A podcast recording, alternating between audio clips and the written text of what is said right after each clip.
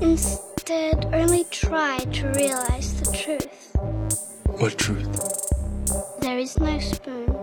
Read between the lines, bitch. There is no spoon. There, there is no spoon. Bitch. Fasten your seatbelts. It's going to be a bumpy night, bumpy night.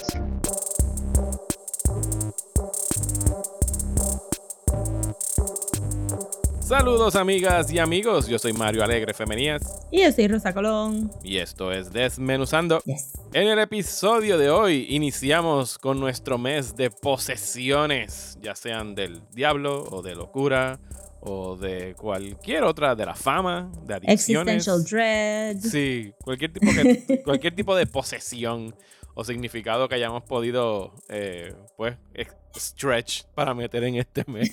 Y vamos a empezar eh, hoy hablando de Hereditary, la película del 2018 dirigida por Ari Aster. Pero antes, vamos a bullshitear. Y Rosa tiene un chorro de cosas para compartir. Así que, Mano, Rosa, sí. take it away. Ok, so yo creo que primero voy a hablar de, eh, de un family friendly show, porque yo creo que nunca hablamos de muchos family No, todo es como que this is darks. No puedes This is darks, tus this is hijos. darks.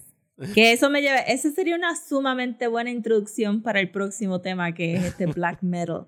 Ajá. Pero ajá, este voy a empezar hablando primero con Waffles and Mochi, y que es un show para niños. Be- pa- no, no voy a decir que para babies, pero yo diría como que el, el age range fue como que máximo 8 añitos. Sí, 4 a 8, 3 estaba. a 8. Ajá, lo estaba viendo con mis sobrinos. Y, y está súper lindo y súper adorable. Este lo he visto descrito como un bougie kids show. And it is. es eh, es en It is a Netflix bougie kid. Es en Netflix. Es eh, un show. No Ah, sé ese, por quién ese está. es el de, ese es el de Michelle Obama que produce Michelle Ese Obama. es el de. Michelle Obama. Sí. No Ok, sé si ella es un full producer, pero ella sale en el show. Mrs. Mrs. O o este, Mrs. Obama.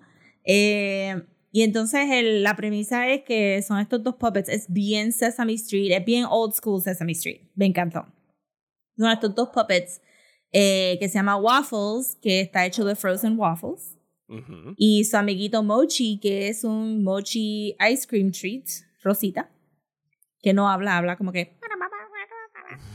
Ok. Eh, y Waffles habla, es bien articulate Waffles. Y ellos viven en un freezer y solamente comían frozen foods o hielo hasta que se escaparon o decidieron irse con un delivery truck y fueron a la ciudad, por eso es que esto es bougie, fueron a la ciudad, a un supermercado orgánico y ahí están aprendiendo por primera vez de fresh foods and vegetables. La premisa del show es que Waffles y Mochi entran al supermercado y Mrs. Obama le dice como que mira, este, si tú quieres trabajar aquí, pues tienes que, que figure out this first task.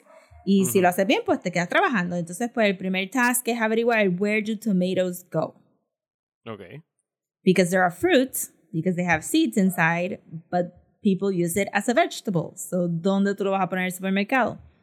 So, aparece un carrito que, se, que los transporta a ellos a diferentes países del mundo a conocer diferentes chefs que le van a explicar a ellos tomatoes. Aja. So, eh, ¿Dónde- obviamente, pues uno de, they? de- what are they y what are they used for, pues entonces este Ajá. la cosa es que ajá, pues como uno sabe, uno sabe de acá, pues pues sabes que el budget le dio pues estos tres lugares, but they use them very nicely que tú no te das cuenta tan rápido que lo están reciclando.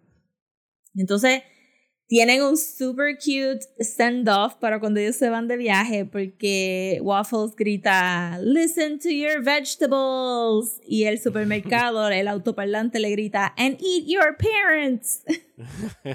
que es super cute. Y, y entonces, por encima de todo eso que está más adorable todavía, al completar el, el challenge, pues le dan badges. Como que you completed the tomato badge and you completed the potato badge. Que está bien cute y es bien educational como Sesame Street. Tienen animaciones, tienen canciones, tienen a los nenes hablando, contándote historias. Este, si son japoneses, pues los dejan en japonés y hay otro nene dubbing the voice. Eh, los chefs que pude ver eran como que todos bastante farm to table chefs. Este sale, en el de tomate sale el chef, chef Andrés, que aquí la gente quiere tanto por lo de María. Ajá. Este, y tienen como que un blender dance y tienen como que enhancements, como que echan sal y pues sale así, como que lineecitas y te explican mucho de los taste buds y de taste y de food texture. Está bien, bien chulo. O sea, que en realidad Sí, el punto de la serie es como que make kids eat better.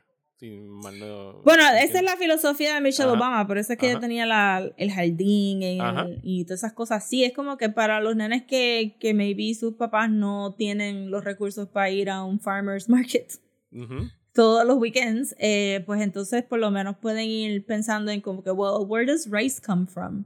Y qué es parte de mi, de mi tradición culinaria, por ejemplo. En el de el arroz estuvo bien bonito porque buscan las raíces familiares de mochi. Que es un rice ice cream treat. Entonces, pues lo llevan al show de este de Common a, a ver sus raíces y te explican sobre el arroz en Estados Unidos y en Japón y cómo y todas estas cosas bien chulas que es bien bien educational y, y bien adorable. Eh, a mis sobrinos les encantó, a ellos les encantó Mochi un montón. They were like dying, se reían y este y aprendieron un par de comida como que estaban pendientes, vamos a hacer cornbread la semana que viene Ok. porque estaban hablando de maíz y los diferentes maíces y yo como que maíz violeta, what is that? Y cosas así, eso está bien, está bien chulito. Si te gusta Food Network y encuentras que tus hijos como que are not engaging with the food que estás viendo en Food Network, pues esto es un show que es como que un cooking show, but educational. Nice, nice. Ah, I liked it. Pues yo he estado viendo algo en el otro lado del espectro, que no es para ponérselo a niños de 4 a 8 años. Todo lo contrario. Eh, acabé de ver Invincible, que yo creo que nunca la llegamos a comentar aquí en full. Eh, no, porque como tú estabas, yo me tú empezaste más tarde. Yeah. Sí, y yo la vi rápido. Voy a poner aquí un, un spoiler warning. Vamos a hablar de Invincible por los próximos dos o tres minutos, así que spoilers para Invincible. Eh, y me gustó un montón. O sea, me, me gustó la historia. Es lo que tú me habías dicho. Es como que es básicamente Superman. Y que- a mí, a mí a veces se me parece un poquito más a Spider-Man también. es una. Bueno, eh, Omni-Man es Superman. What if Superman Sí, is full, full, full. bad? Y entonces, pues sí, eh, Mark definitivamente Invincible tira más para, para Peter Parker. Pero pienso que esa, ese encuentro en- entre los dos está muy bueno. Pienso que la violencia. O sea, they, they own up to it. Como que sí, esto es lo que pasaría si estos demigods se entrarían a puños en medio de la ciudad. Hay un tiro en específico de, de ese final cuando Omni-Man coge la cabeza de Invincible y la, la usa para traspasar el subway. Sí, el como que- Subway, sí. Ah, super gross, super bloody. eh, está buena, ¿sabes? Y, y quiero ver eh, más de, de la serie. Y estaba leyendo yo un, un artículo hoy súper interesante de cómo el, el hecho de que el- muchos de los actores están siendo interpretados por, por asiáticos, a- o sea, y que hay como que... De, de- o Steven sea, Young. Steven Yeun, eh, Michelle, no, no es Michelle Yeoh, eh, oh Dios mío, Sandra Oh es la que hace de, Sí, de la Sandra mamá. Oh. O sea, el elenco está muy, muy bueno, el voice acting está tremendo. Y, y pienso que el, el- el que lo hayan hecho de ocho episodios y que eran ocho episodios de cuarenta y pico minutos, que es el típico length de episode si le fueran a meter anuncios para una hora, eh, está nice. Me gustó el hecho de que fuera short and to the point y que, o sea, pienso que la animación está muy buena, sobre todo en esos momentos que necesitaban puntualizar la animación. O sea, se ahorraban Sí. para otras Yo no sé si, si te recuerdas que yo te dije que para mí el pilot no me impresionó mucho No. la animación. Fue en el Para. segundo episodio que ya entonces tú dices, ah, ok, well, there, there it is. Cuando Sí. él hace toda la historia de él en, en su planeta y whatever. Que son como que Vilcrum, más stro- Vilcrum, Ajá, sí. de- Sí, ayer, el- esta semana estaba escuchando a un, un animator hablando en un video de YouTube sobre animación. Entonces él se refirió a eso como, tienes que decir, you have to always keep in mind your pencil mileage. Y los, los hosts le preguntaron Ujú. como que, what is el pencil what? El pencil mileage. Es como que si tú cogieras todos los dibujos que estás haciendo y los pusieras en un straight line, todas las líneas, pues es cuánto tiempo le vas a dedicar a eso. Y pues tú sabes que tu pencil mileage para estas escenas donde están two people talking, pues es solamente animar las boquitas y a lo mejor las cejas. Y cuando tienes que irte como que full on action scene, pues ahí es que tienes que meterle a, a las millas. Nunca Sí. había escuchado ese término de pencil mileage. Me gustó. Es que tienes que, tienes que saber a dónde, sí, es que tienes que saber enfocarte como que dónde tú realmente le vas a meter el esfuerzo a tu situación, regardless, si no eres un animador o no. Pero ajá, este, el, el- a mí lo que me hubiera gustado ver más en el, en el término de appeal de, de la serie, pues pues que hubieran, qué sé yo, porque aún siendo como que un poquito budget, pudieron haber jugado con los colores un chinchín más, pudieron haber como que Sí, hay un episodio bien bueno, que, ese fue el segundo, el que Omniman va a un planeta rojo, que todo se pone Ajá, como ese sí, ese exactamente Ese, ese está brutal, sí, ese episodio está bueno. Ajá, que son cositas que como que lo harían más moody, pero también sé que obviamente los dos hemos leído el cómic, que el cómic también era bien flat, tampoco hacía tanto juego con color, este, pero... Y que el cómic también tenía este... Sé que el cómic recibió ciertas críticas de usar demasiado copy-paste para save that pencil mileage, Ajá. if you will. So, que, porque me recuerdo que en uno de los cómics, creo que Mark va al comic book store y se queja con un dibujante que está filmando cómics, como que tú, tú usas demasiado copy-paste y toda la página es copy-paste del tipo Ok. hablando con la misma cara, como que eso parece que ellos lo tenían bien presente. Pero yo lo que, pero a mí me gustó mucho también, a pesar de que era bien violento, no siento que la violencia fue too over the top. Eh, pero yo espero que, que porque a veces me, me preocupa a veces que la gente se enfoca mucho en como que it's so bloody. Ajá, sí. Como so well, it's more than that. Ajá, es más No, que eso. Y las historias están buenas y hay como que inclusión de varios personajes, ¿sabes? En realidad el, el- los core characters funcionaban y el dilema de Mark con su papá está bien interesante para trabajarlo Sí, yo creo que they, really built up Mark bien y que Steven Young hizo como que un súper buen voice acting también para venderte la idea de que he's just the right kind of cocky que tú quieres root for him, pero no... Ajá, ¿Y no, tú, no ganas. leíste, tú leíste el cómic completo? No, me cansé como que a mitad de camino. Tengo como cuatro, cuatro de los hardcovers oversize. Ajá.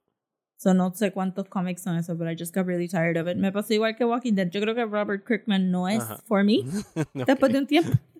Sí, como que me gusta la es- premisa, get estira tired of demasiado el chicle, Ajá. sí, sí. Y aprobaron dos temporadas más que yo entiendo que es more than enough como que para hacer un buen three story arc. Sí, yo imagino que sí. Yo no sé cómo se termina, pero sí sé que, que esto era bien comparable a los primeros issues del cómic y inmediatamente tú puedes ver como que una mejoría de pacing y de storytelling. Porque esto era bien snappy. La, la animación es snappy, es quick.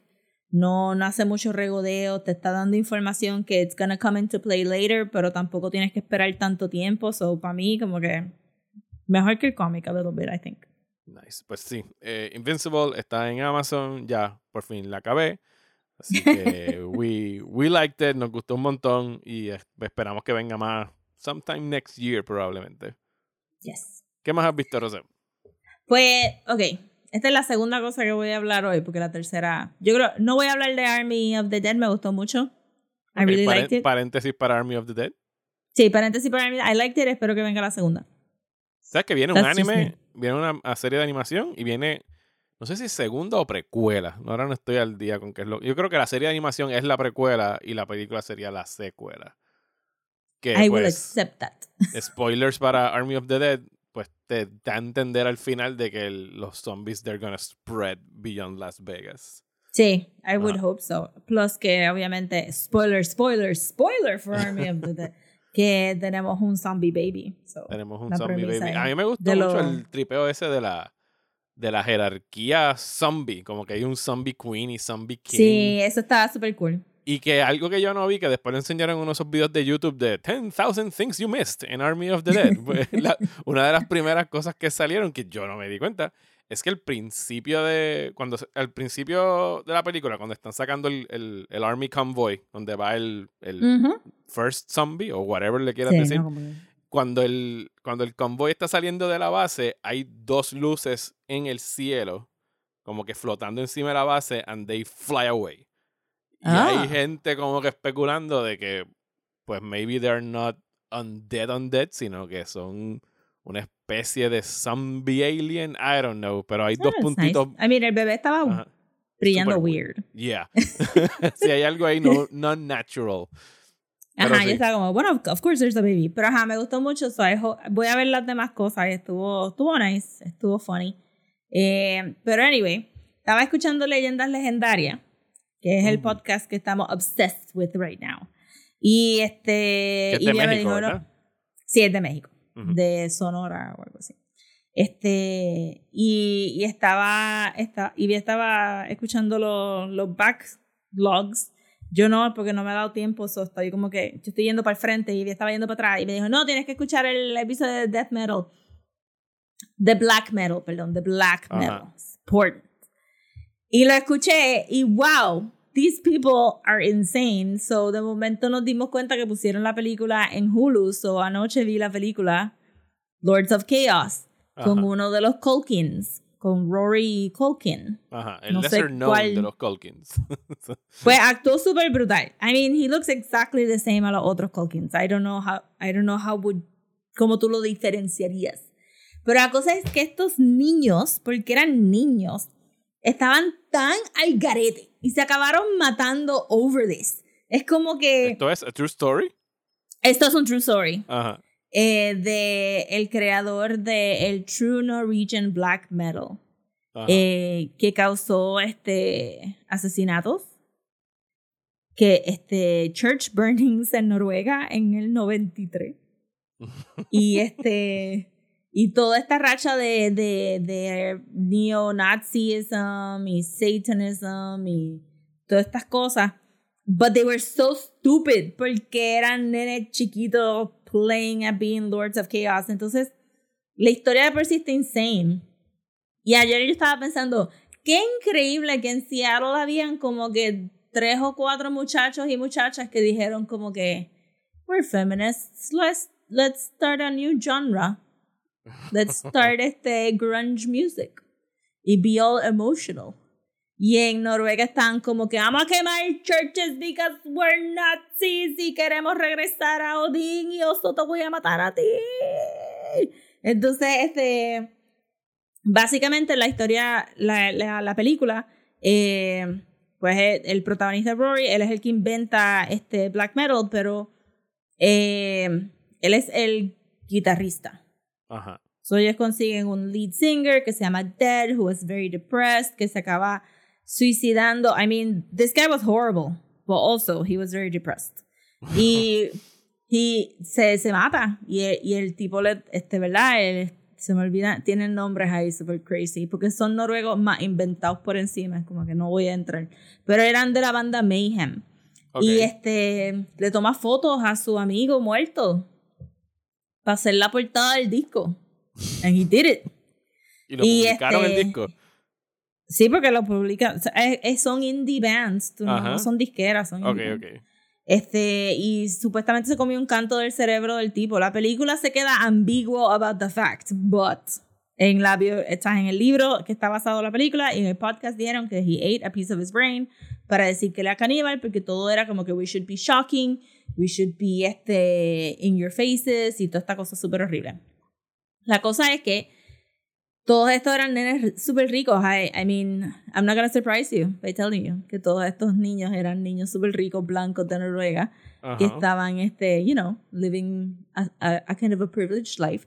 Y la película hace un súper hace un súper buen trabajo en, en recalcártelo cada rato sin tener que, que parar la historia. Eso es como que voy a llamar a fulano y fulano está en esta mega sala, con este mega sofá, con esta mega alfombra de piel, y como que mamá, vengo ahora, o, o, o recalcan que están como que guiando el carro del papá, como que cabrón, como que te vomitas en el carro de papi, y como que todo es, y papi me pagó, y mami me va a dar los chavos, but they're supposed to be these black metal people.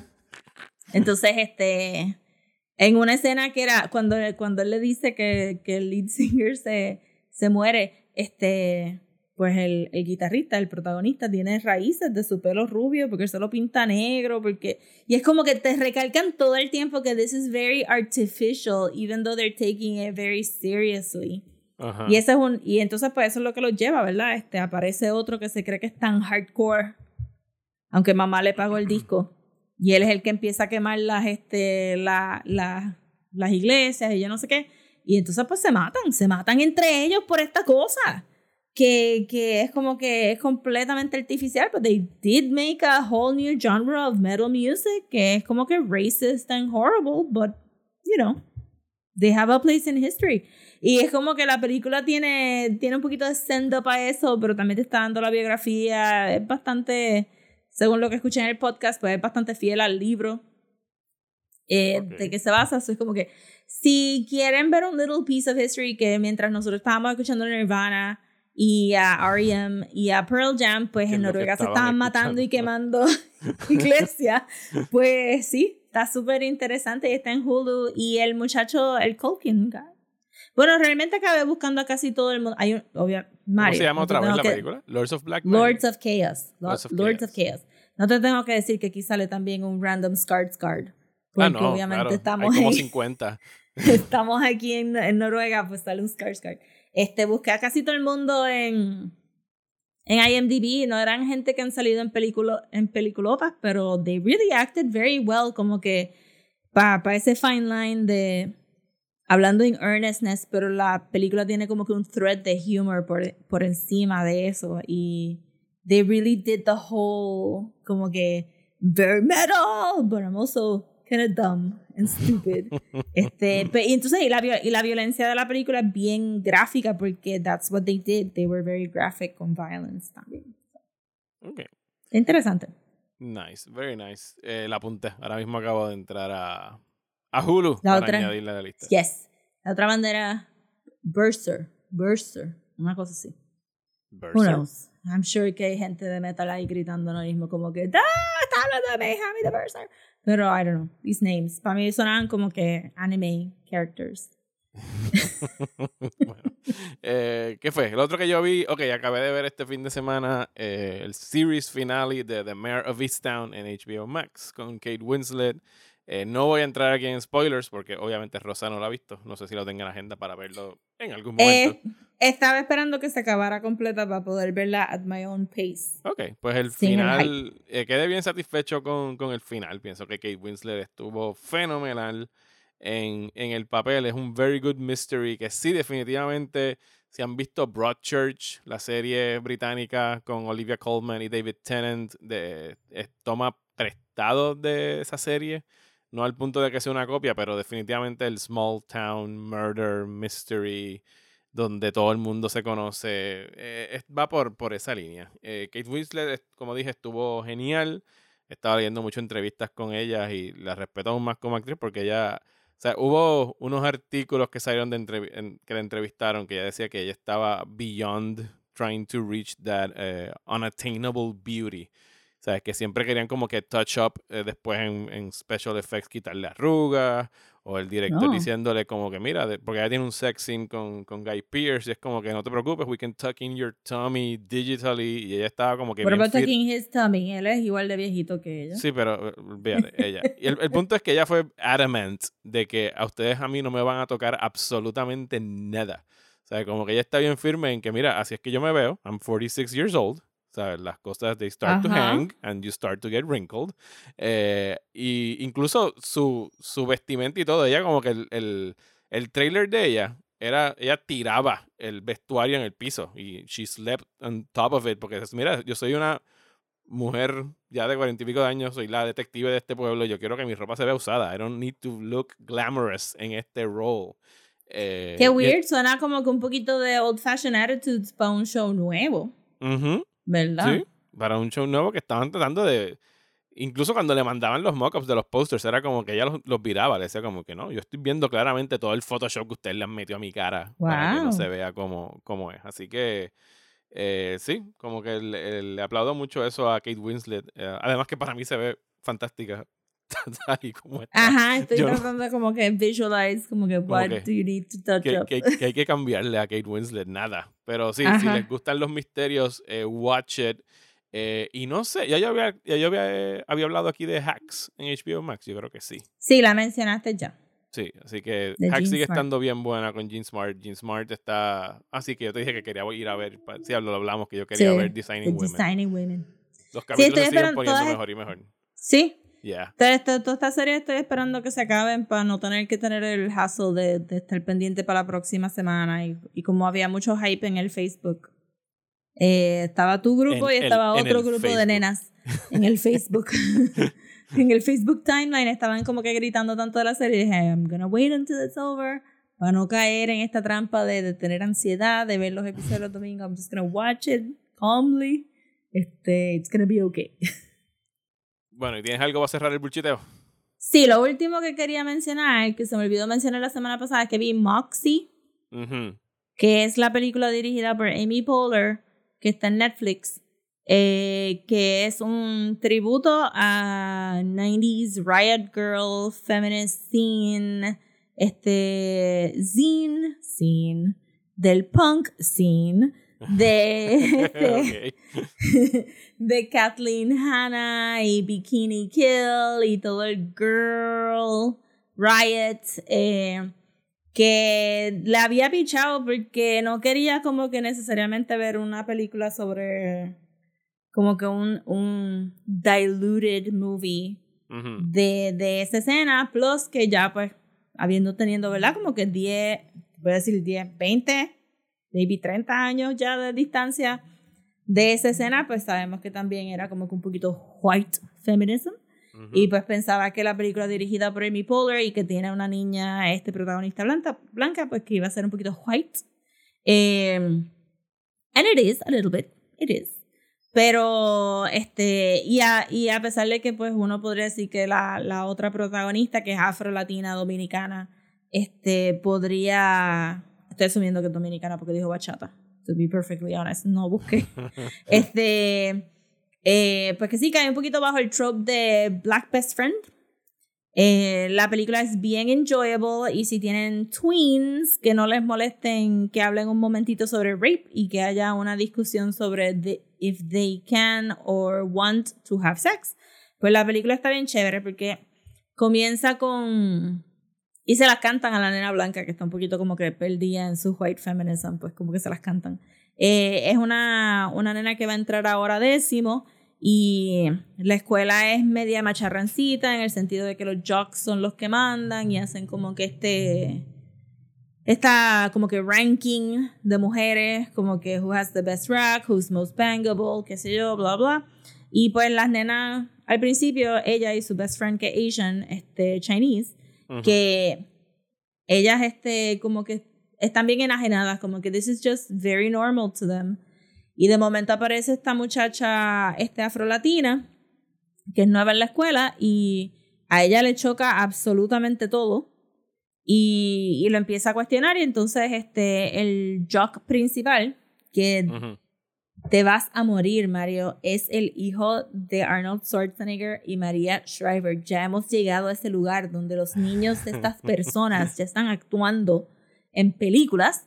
Este, inmediatamente es un red flag, aggressive guy, pero bien nice guy TM, como que... Pero es claramente un bully, pero tú no sabes cuán bully es, pero tú como adulto es como que, no, this guy's not great. Y entonces, pero todo el mundo dismisses him como que, ah, yo lo conozco desde segundo grado, he's always been a jerk y qué sé yo. Y la nena afro-latina le dice, no, no, that's what people say when they're aggressive. Y entonces, este, cuando sale la lista, pues las ponen a ellas bajo, voy a decir un, un strong language ahora mismo, las ponen bajo cunts Ok. como que best cunts, pues entonces ponen a, a la nena este afrolatina y ponen a la, a la protagonista. Entonces la protagonista, Amy Poehler, es la mamá, es un single mom y es bien, es bien, es como que es de mi edad. Ajá. So ya yo llegué a la edad de ser mamá en esta película y pues tiene tatuajes y escuchaba Slater Kinney, escuchaba Bikini Kill, y escuchaba todas estas bandas y, y participaba en hacer scenes feministas en ese momento y pues la nena abre la maleta de recuerdos de la mamá, empieza a ver todos estos scenes y, y este, hace un scene ella misma que se llama Moxie porque la principal que es Mar Marsha Gay Harden. Harden Ujú. este dice como que oh you guys have moxie y ella es como que that's such an old fashioned word word so ella lo usa para el scene y lo empieza a regar and the movie takes off from there y te, te das cuenta pues que la escuela le da todo el funding al football team de los nenes pero las nenas en soccer que son las nenas este negras y brown pues son las que se ganan todos los trofeos y todos los championships they don't get funding y pues se empieza a crear toda esta comunidad, building up to, to ¿verdad? Hasta, hasta el final. Y, y pues tienes como que buenos depictions de appropriate boy behavior y inappropriate boy behavior. So hay como que balance de como que, ok, boys are feminist too y están participando. Este, hay un poquito de queer representation. Este, y pues, por si no te habías dado cuenta del viral sensation de hace dos semanas atrás, salen las nenas estas de Linda Linda, que Ujú. son la banda de, de nenas adorable eh, y socially conscious. Este, pues salen en la película. Linda, linda, linda. Pues ellas no han dicho nada de eso en la entrevista. Yo, yo pregunté, como que en ninguna de las entrevistas parece que ellas no han visto la película, but I'm assuming that they did, because what, how is this possible? No puede ser. Ajá, pero sí, yo también pensé que era por las lindas, lindas, lindas. Pero salen en la película y pues. Y la película está llena, el soundtrack es todo Riot Girl, Bikini Kill, Girls to the Front, y es como que bien positive affirming, recalcando de dónde, de dónde venimos este third wave feminism y hacia dónde se va y cómo crear solidaridad y cómo hacer este cómo hacer activismo desde un lugar donde maybe tú te sientes un poquito que no, tú sabes, que no sabes por dónde empezar, pues todo esto y más la película lo cubre. So que está bien buena este para, para comenzar el diálogo. Yo se la puse a Andrea, no la quiso terminar porque ella es hyper y no se va a sentar a ver las cosas así. Pero la, tú sabes, la, se, la, se la recomendé para que la viera para eso mismo, porque ya mismo vamos a entrar en escuelas presenciales y va a haber un, un cierto nivel de, de assuming that boys behave a certain way and it's okay. Y pues hay que empezar como que a hablarles de eso. So, la película da como que un chance para empezar el diálogo. Also, it's pretty cute. Qué nice. Pretty Moxie. Disponible en. Netflix. Maxi, perdón. Sí, no estoy tripeando. como- Maxi. Hehehehe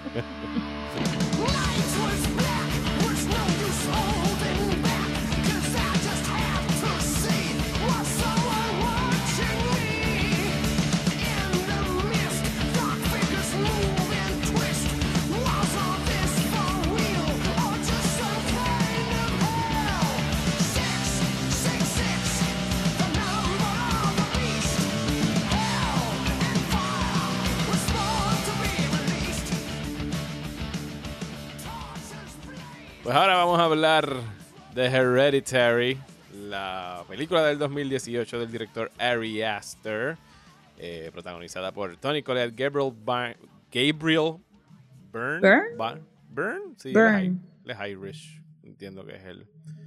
Eh, and Yo siempre he dicho Gabriel Byrne. cualquier película que salga And Out inmediatamente es como que, yeah, she's the devil. Esa fue como que la, la red flag inmediata. De, oh no. Eh, yo recuerdo mucho el hype alrededor de esta película porque estrenó, si mal no recuerdo, en el Festival de Sundance ese año y todo el mundo, pues, pues, their minds were blown porque fue la primera película de este unknown director, obviamente.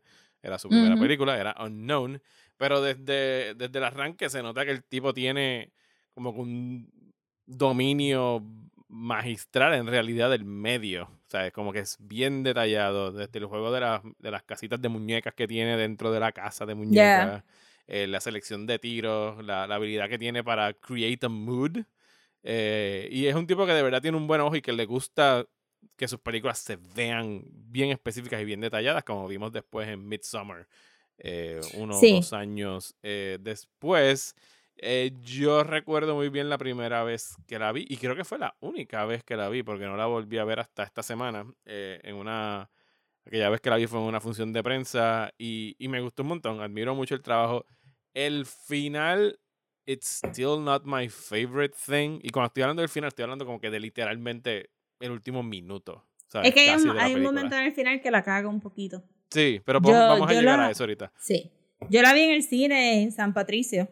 Este, y me recuerdo haber estado bien unsettled, porque yo no, no busqué información. Yo simplemente la fui a ver porque era Tony Collette y porque era horror. Este, y that's it. No había visto tan, no creo que había visto trailers tampoco. O si había visto un trailer era este solamente para ver cuando el nene está en el salón y, y el brazo se le está moviendo y la cara está, este, le da el stroke. Y yo había dicho como que, okay, that looks cool. Y cuando este, fuimos, este, la encontré bien unsettling, como que me subió mucho la ansiedad Y era como que un, "Ugh, de ver, me quiero ir porque esto está como que un poquito insoportable. Sí, Pero- en, en realidad es un. O sea, durante el, casi la primera hora es un drama bien, o sea, bien angustioso sobre perder a alguien. O sea, like a lot of pain and suffering. Bueno, antes de que llegue a lo eh, sobrenatural. Sí, pero también, ah, o sea, la- realmente la película está como que dividida en, en, en tres. Y la primera mitad es, este, tú sí estás pensando que ella, que ella está todavía bregando con la muerte de su mamá, pero lo que tú estás viendo en las maquetas no, no es No. great. No, este- no es un buen lugar donde estar. sí, y entonces este, es, es la manera bien casual en el diálogo donde ella deja caer ciertas cosas, eh, especialmente hablando con, con Charlie, era que se llama la Charlie nena? es la nena, sí. O sea, con Charlie como que este que, que aparentemente sí tuvo más interacción con, ¿verdad? En ese momento que estamos viendo la eh, al principio, pues se deja también saber que Charlie tuvo más interacción con la abuela, o maybe lo siento un poquito más. Pero ajá, este, me recuerdo que es algo que ella dice como que Ay, cuando tú eras chiquita, tu abuela no te quería soltar y quería que tú fueras su hija y, qué la sé yo. y- lactó. no, la trató de lactar. Ajá, ¿Verdad? Como lactar. que, pero lo dice así como que Grandmas Algo be crazy. completamente normal. Grandmas be crazy. Y de momento tú ves la maqueta y ves lo distraught que ella está, que la, que la maqueta me recuerdo, realmente es como que las maquetas son bien disturbing en esta película. Este, la, la, la abuela está sacando, este, la verdad, la mamá está entrando al cuarto como que así, con un desesperamiento, con Ajá. los pechos afuera, y ella está Ajá. en la cama como que súper perseada, y es como que, ah, no, no fue un chistecito de como que, ay, si la pudiera lactar, yo te la lactaría. No, No, es era como, como que you que, try to "Give her to forcibly me". gi- Ajá, exacto. y después en el contexto al final, que tú ya sabes lo que está pasando, pues es como que, Hmm. my girl, why did you not kick your mother out of the house? Es como que, entonces, este, me gustó mucho porque obviamente él, él, igual que Midsummer, él está hablando de otra cosa mientras habla de otra, otra cosa. Y pues, este, para el personaje de Tony Collette, ella piensa que es que she has inherited Ujú. este mental health problem de su familia. Y Sí, igual Y- que Midsummer es acerca de un toxic relationship y cómo escapar de él. y, ajá, pues y esta grief. película es sobre eso. Ajá, y de familia, porque yo, yo pensaría que también, digo, para los que, para los old fans saben que el episodio de Midsummer está en Patreon. Ujú, Pueden Eh, lo pueden buscar. Pero ajá, este, yo pensaría que también es como que yo no, yo no me imagino a la nena de Midsummer cuajando mucho con su familia, con esa hermana ahí en el mismo medio. Pues aquí también es como que tenemos a Tony Collette no cuajando con su familia porque tiene esta Maya en el medio, que pensamos que está un poquito insane. And she is, but in a, in a different way. Ajá. Este, y por eso es que es bien, es bien como que, en términos de libreto, que ella se escape de la casa disque para ir al cine, pero es para un therapy session. Ujú. Y que en el therapy session ella suelte un par de cosas que tú estás ahí como que si tú fueras como que un referí de esos que sacan como que las tarjetas, como que, Ajá. oh my god, no, otra, no, pero muchacha, despierta. Eh, que está brutal porque entonces ella dice que el, el hermano se suicidó, claramente trataron de usar al hermano para el final, entonces pues todo el revolut de, de llamar a, a la nena Charlie, de tratarla como, Como un varón. como un, como un varón, todo súper a propósito. Y mientras tanto, pues el hijo mayor está bien perdido, que no se parece a nadie de la familia, me encanta, que es como que, No. ¿Are you even from this marriage? Es igual como look cuando like anybody. entre los red flags que tú mencionas está cuando está hablando con, con Andout que dice como que, ay, pues un día yo padezco de, de estar sonámbula y un día fui y le vacié un pote de paint thinner a los nenes y tenía un fucking match en la mano, pero yo no iba a hacer Ajá, nada. normal, porque yo solamente no quería ser madre y pues nunca me dieron la oportunidad de expresarme de esa manera, pero anyway, he got over it. It's fine. Sí, no, y yo, amigo, levántate, vete de la casa. todo el mundo se tiene que levantar y todo el mundo tiene que separarse bien lejos de cada uno immediately, please. A mí lo, lo- Este- lo- lo que no me quedó claro, incluso viéndolo ahora por segunda vez, es, obvia, o sea, spoilers para Hereditary, obviamente. I mean, O sea, eh, detrás de todo esto, pues había una secta satánica que Sí. Traer a uno de los ocho reyes del infierno, que se llama Paimon. Paimon. Paimon, eh. Y, y, pues encarnarlo en, en alguien, en un ser humano. Y Paimon Tenía prefería que ser un nene. un cuerpo exacto masculino. Pero entonces why, why did they skip Peter en el intento? Cause he was stupid. Porque Peter no es dark. Este, la que estaba más receptiva era Charlie. Y pues Charlie tenía como que ciertas afinidades que vinieron por ser la menor, yo me imagino. Y, Y porque la abuela tuvo tanto contacto y no tuvo contacto con Charlie, porque este, se me olvidan los nombres de los papás, pero Tony Collette en otro momento dice que, que cuando Charlie nació, cuando el nene nació, se me olvida el nombre del nene, Peter. este, Peter, cuando Peter nació, ella no dejó que la mamá tuviera nada de contacto. Exacto. Pero entonces Pero con fue- Charlie sí, y Con le Charlie hizo la camita. segunda porque era la menor, exacto. Pero y a entonces, Charlie le hizo la camita. pero entonces el plan maestro detrás de, de esta secta incluía matar a Charlie. Sí. Es porque ellos sí lograron traer el espíritu y estaba dentro de Charlie. Y cuando Sí. le, le quitan la cabeza, ese, ese es el, el shining, el resplandor ese que vemos viajando en diferentes escenas que se traspasa de un cuerpo a otro. Yo entiendo que eso era el, el espíritu de. Just Sí, pues, eso fue lo, sí, eso fue lo que no me gustó. Ajá, este, porque fíjate que justo antes de, del revolut de Charlie que perdiera la cabeza, vemos a la abuela jangueando en, el, en la esquina del, Del cuarto. del, Ujú. del cuarto de ella, sí. Estaban como que, ajá, y la abuela ya había preparado. Sí, era como que un. Este nene no, no va a ser un direct. Y probablemente también estaban reacios de no, hacer, de no hacerlo con Peter porque el hermano de Tony Collette se había muerto. Por eso mismo. Que probablemente dijeron, pues let's try a different tact. Probablemente pensando que Charlie iba a ser como que más of an outsider, más un outlier, bla, bla, bla. Hacemos la camita con Charlie, entonces la sacamos del medio para que entonces este, a través de poseer Charlie el cuerpo de Peter, pues entonces también vaya Paimon por ahí para arriba. Yeah. I mean, es un thing that you have to work with what you're given, este Mario. Y entonces tu familia no salió super receptive If a possessions de. Paimon, pues, ajá, you have to break a few heads y entonces este este llegar a donde to- a todos los lives and riches y bla bla bla, este pariseo porque estaba escuchando leyendas legendarias. Ajá. Hicieron un, un episodio de demonios en general y pues tocaron a Paimon y es como que sí, es de riqueza y de pariseo, por eso es que ellos están pariciando y al final como que "Yeah". Yeah, llegó Paimon. Mira, hey, monedita. We totally sold our soul to the devil for something. No sé por qué. Aunque sí, uno pensaría como que tú no compraste esa casa con las maquetas. You've hardly had a show, yo pienso. Este, te están llamando, como que te están llamando ahí. Mira, tienes que entrar las maquetas para el show. Y ella ahí. "Uh". Este, eso yo no sé, yo no sé dónde sacaron los chavos. Yo me imagino que Paimon. No, a mí me gustó mucho entonces la transición de, de ese primer acto al segundo acto, donde entonces pues Charlie ya se muere y tú dices, pues this is it.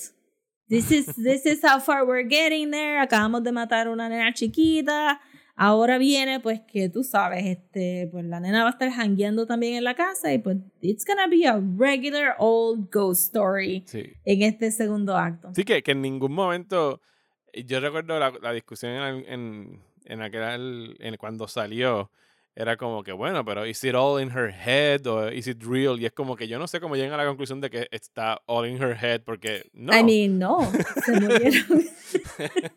no, estoy hablando de las de cuando, sabes que el, el marido es el que está todo el tiempo diciéndole como que ah, you're sí, el marido, sick, pero I mean, eso- al psiquiatra, en- you're en losing your nubes. mind. Y era como que, no, yo conocí a Undoubted, and you know Undoubted. Cuando Undoubted sale en cualquier cosa, es como que she's not working for the good guys. Ah, eh, sí, Gabriel Byrne está este, eternamente caminando por los pasillos pensando, should I take my wife to have therapy or should I just Eh, wait? O me voy a trabajar Y mejor, él me voy a trabajar. que ella pintando la cabecita pequeña de su hija en la maqueta y él, Jesus, but I'm not gonna do anything about it though. Sí, my wife might need help. Ya que acaba de hacer out. una miniatura de la, del cuerpo de mi hija decapitada. But no. Ajá. Y pues Peter también está en otro lado y tú piensas, pues Peter está bregando con su guilt y este, ¿verdad? En parte, en parte ella también porque fue la que obligó que Charlie fuera a la fiesta y, y todo me gustó. Tú no, este, paréntesis a, a todas las películas donde una alergia es algo bien importante y siempre tiene un shot de la cosa que te da alergia, pues, who the fuck chops that many nuts? Sí, en una fiesta ahí cuán como que, ra- y "Yeah". rápido did they make a cake? Yo asumí que maybe lo mezclaron al frosting y eso, which not ideal, pero... No, porque quedaría Ajá, en raw pues, nuts. Son raw, raw walnuts, saben ricas, pero no sé si... Ajá, era como que, pero siempre ese shot así intenso de cortando los nuts. Y, Sí, no, como que, "She's Y desde el principio hay como que allergic". eh, en cuestión en menos de 10 segundos hay dos referencias a los allergies, como que el papá viene, o sea, se está comiendo un chocolate, that doesn't have nuts really, yeah, right, y ella como que no. Y la mamá viene, no tenemos el EpiPen, esa cosa no tiene nuts, ¿verdad? Y es como que, "Okay, Nuts, she's gonna they're she's gonna die of an allergy. O sea, este es mismo". como que te recuerdas aquella película de Brian Philippi que él era alérgico a sesame seeds y entonces la novia lo trata de matar con sesame seeds. No, no, no, no estoy al día con Era algo de, de- Ryan Phillippe. No, es de los 90, es viejísima, pero este era algo de, de conspiracy theories y de technology, pero ajá, era como que Ah, antitrust, ese es antitrust. algo así, sí, como Ajá. did re- research on you and we found out that you were allergic to sesame seeds y él hace como que, "But what's this? Y entonces como que saca una bolsita de sesame seeds porque la novia lo iba a matar con sesame seeds. Ahora yo pienso en alergias y lo más que me viene a la mente es la escena en Parasite con, con las toronjas, era con los peaches que le tiran el Ah, con los pitches, sí, como que sí. Full, ese es como que, bueno, pero podrías hacerlo como en Parasite. Ajá. Ajá, entonces, este, pues, eh, y la conversación en la mesa, cuando ellos empiezan a gritar sobre Sí, que ella le acaba diciendo, I never wanted to be your mom, o una cosa Ajá. así bien cabrona, you know, y, y, y Gabriel Byrne ahí como que, Pues- "Mm, no, no, no". This you is know, my family.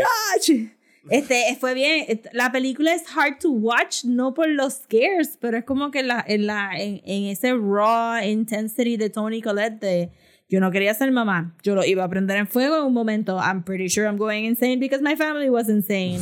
Este, y todas estas cosas, y después la, la escena dreamy que tienen. Sí. Eh, porque la película realmente no tiene tantos jump scares hasta No, el tercer tiene, acto. tiene, para mí, tiene un jump scare. Porque todos los demás son, o sea, un legit jump scare. Y, y, y funciona muy bien porque a mí se me, olvidía, se me olvidó por completo que venía jumped.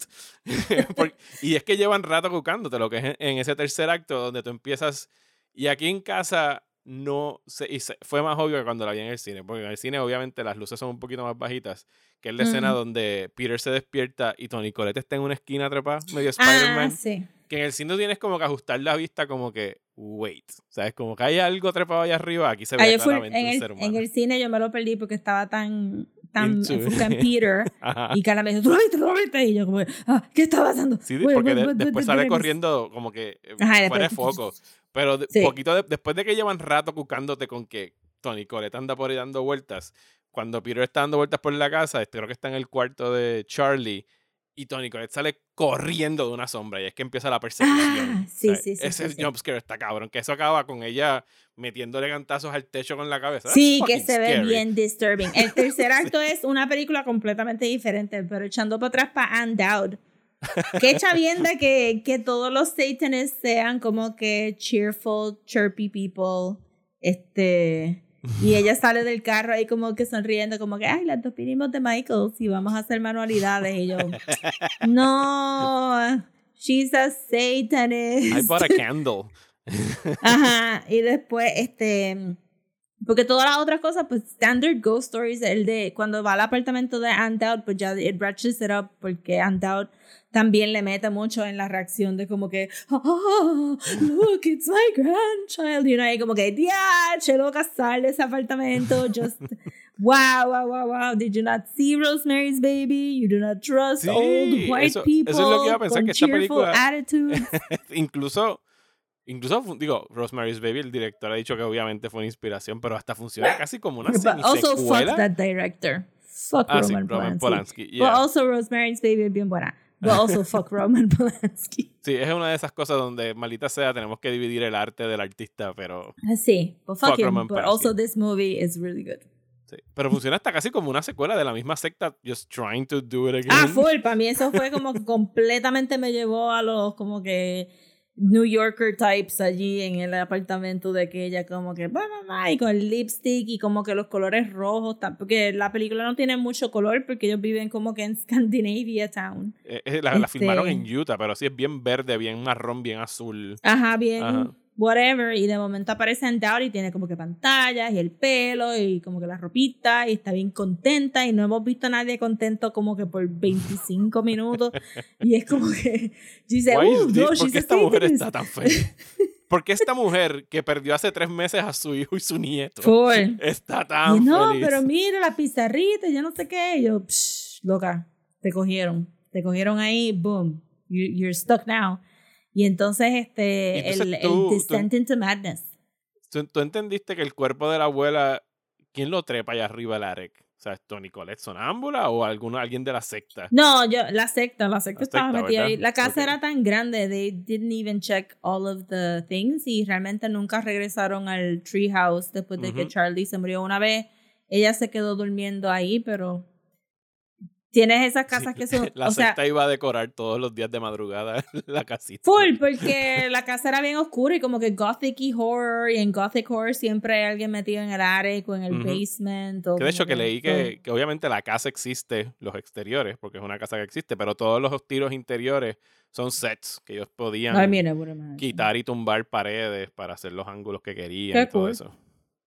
I mean, sí, porque tú te imaginas estar filmando en un pasillo ahí oscuro para adelante y para atrás, para adelante y para atrás, porque no puedes. Que, que desde el principio, o sea, el primer tiro de esta película es un, un paneo que está sa- mirando por la ventana para afuera del cuarto de, de, de Tony Collette, donde hace las miniaturas, y hace como que un pan así de 180 grados y se va metiendo en la casa de muñecas hasta que llega al cuarto de Peter. Y es seamless, ¿sabes? Se ve bien cabrón cuando lo hacen.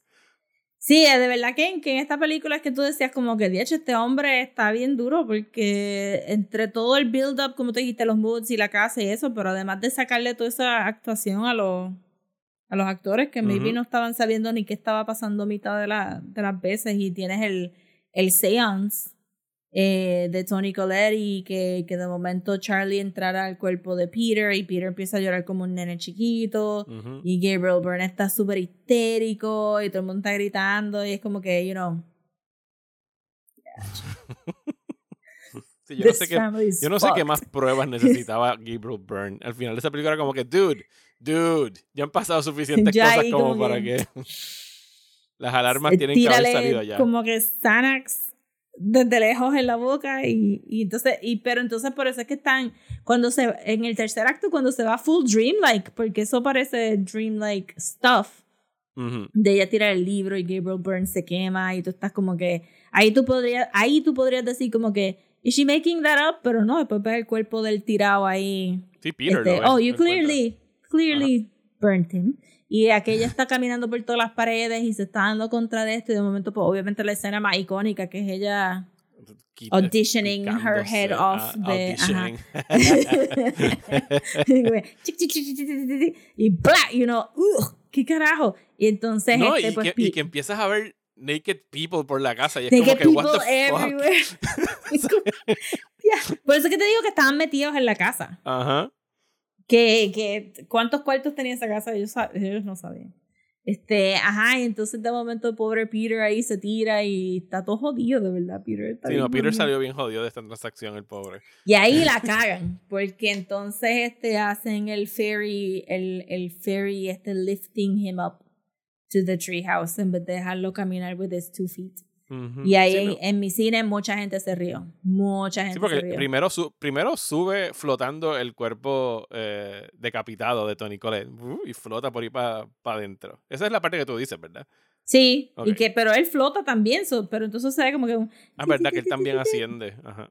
Ajá, y es como que son needless porque todo el mundo está bien en tensión y están buscando como que un release y el release es que se, se vio bien crappy, él flotando, este, because it's not something that you expected, este, it doesn't look scary, it looks Ujú. like he just went like, este, no. y, y Mi- no quedó super great. Mis, mis, mis quejas con el final son mayormente el hecho de que después de que él sube a la casa y que está como que este, no es un crucifijo, pero este mock-up de algo con la corona, o sea, es básicamente es una estatua de sí, y con el cuerpo de la abuela muerto orando y el cuerpo de la mamá muerta decapitada orando y como que this whole bunch of naked people también en, en posición así de, de estar rezando y él está en el mismo medio el hecho de que you could just finish it there. Tú entiendes what's going on. Pero tuvieron que poner a Andout como que a decir, oh, King Paimon, como que primero te tuvimos en un cuerpo de mujer y qué bueno que ahora estás en un cuerpo de hombre que te lo conseguimos. Era como que, "Yeah, we, we sí, es como una that". explicación, como que let's round it up. Sí, como Y, que don't- no, po- podían haber acabado con simplemente gritar Hail Paimon y ya. Y Porque la hay un- cara de Peter hay un smirking y ya, close-up. Del Sí. libro que encuentra la mamá que dice que está highlighted rosa, donde Sí. dicen que he prefers a male La bola body. no era sutil. Sí. La mamá era como que, oh, esto es importante. Let me highlight this satanist No, book. Mira, es que, verdad, yo no sé si este, no estamos riendo, pero es bien scary en el momento. Pero ah, también es como que una, un, un thing de, pues, you know, we don't really talk to our families as much as you think you do, porque la mamá se muere y ella guarda todos esos libros y no dice, ¿por qué mamá tiene tantos libros sobre demonology? Espiritualismo y mierda. Let me check. Y un Y álbum pues, de ajá. fotos que nunca he abierto, donde sale Undoubted en prácticamente todas las páginas. Todas las fotos y mi mamá está como que con un velo y la están bañando en, en, en monedas doradas and stuff. I wonder what that means. My Yo pienso mom, que I ella se knew her. casó con Paimon y trató de tener el hijo de... Yo me imaginaría que ese es como que el flow Ajá. de un, ¿verdad? Como que tú quieres riches y mierda, pues tú dices que te vas a casar con Paimon. Bless me. Paimon. Y que le empieza a tratar de dar, que le empieza a tratar de dar un heredero a Paimon. Entonces la, la mamá tiene este nene que se suicida porque no puede bregar con, con the craziness y Tony Collette es la que brega y entonces Tony Collette no quería tener babies, la mamá la fuerza a tener, o sea, la, la, ¿verdad? La coerces her into have the babies entonces pues los babies son Paimon. Pobre Peter. He was never, he was never really there. Ajá, pero entonces sí, yo hubiera también terminado como que innecesario toda la explicación y simplemente así, bueno, eh, si lo hubieras terminado como tú dices, pues ya hubiera sido una referencia directa de Rosemary's, Baby, Rosemary's ¿verdad? que Baby, se yeah. terminen con este Hail Satan. Year One. Year One, Hail Satan y que es un idiota ahí como que look at his little feet. Cállate, zángara, es, es el anticristo. Este, ajá, y si aquí hubieran dicho simplemente Hail Paimon y, y el close-up a la cara de Peter tochaba but smirking We- para que tú sepas it. que no es. Peter, pues ya.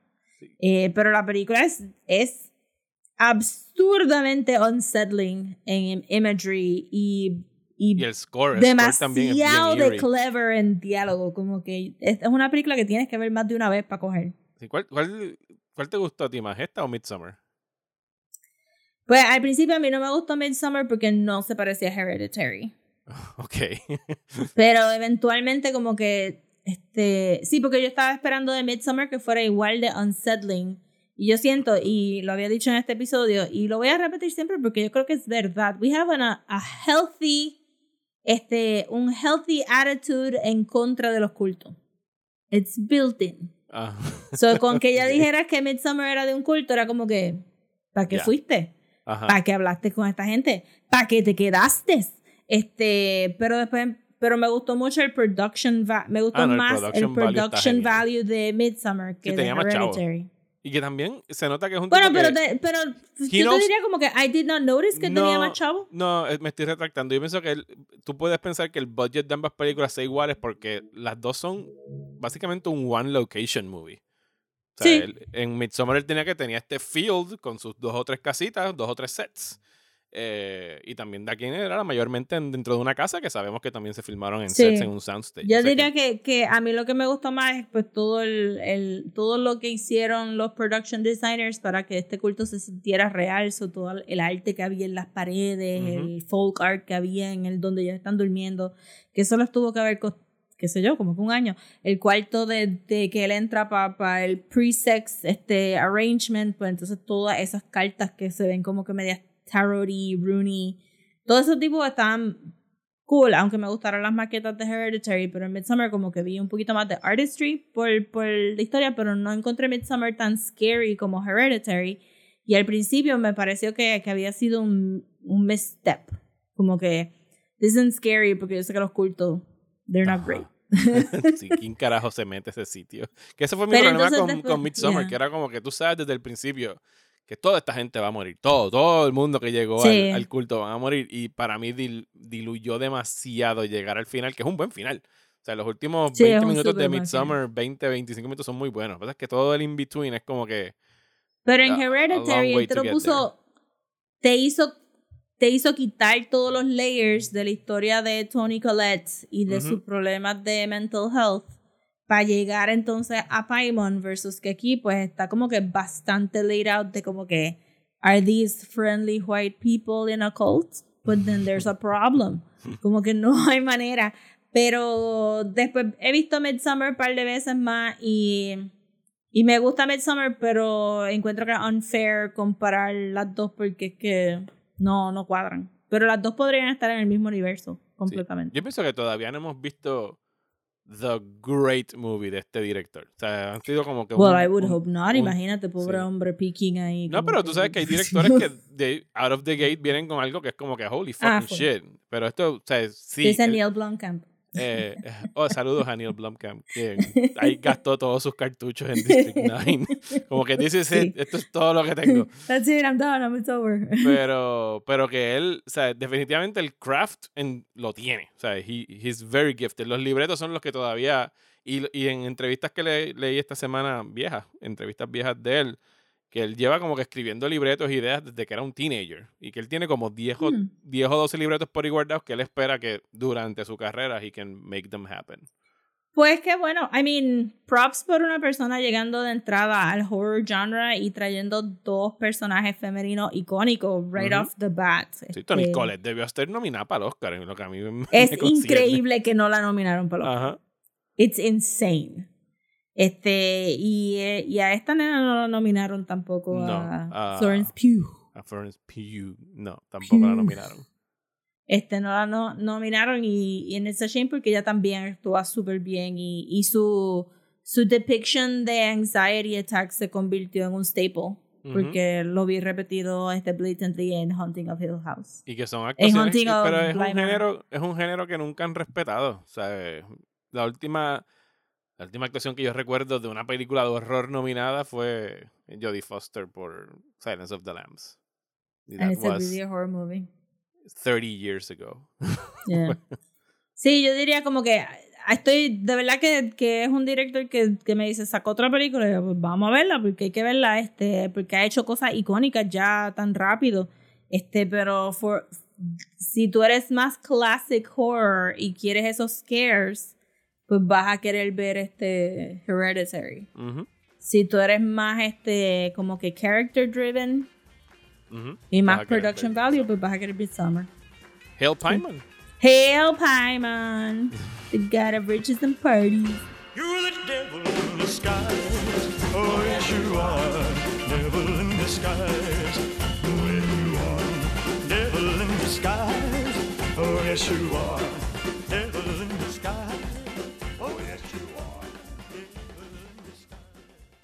¿Estás bien cansado de los programas de política aburridos? Pues trata Radio Independencia, un podcast de política, derecho y todo lo que se nos ocurra desde el independentismo boricua, donde Andrés González y Adriana Gutiérrez discuten temas de actualidad y temas históricos con algunas de las figuras más importantes del independentismo y la izquierda puertorriqueña. Suscríbete a Radio Independencia en tu aplicación de podcast favorita y en nuestro canal de YouTube. Únete ya.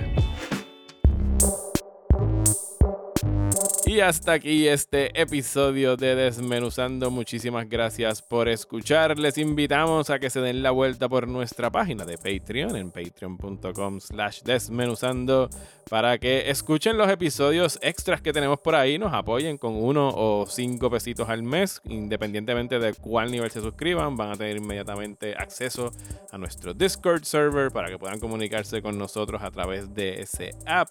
Y si están en el nivel de 5 dólares, van a poder escuchar dos episodios extra al mes. Que ahora en junio concluimos Lost. Lost Season 6 va a salir al final del mes. Y también con este tema de las posesiones, vamos a estar hablando del anime Perfect Blue del director Satoshi Kon.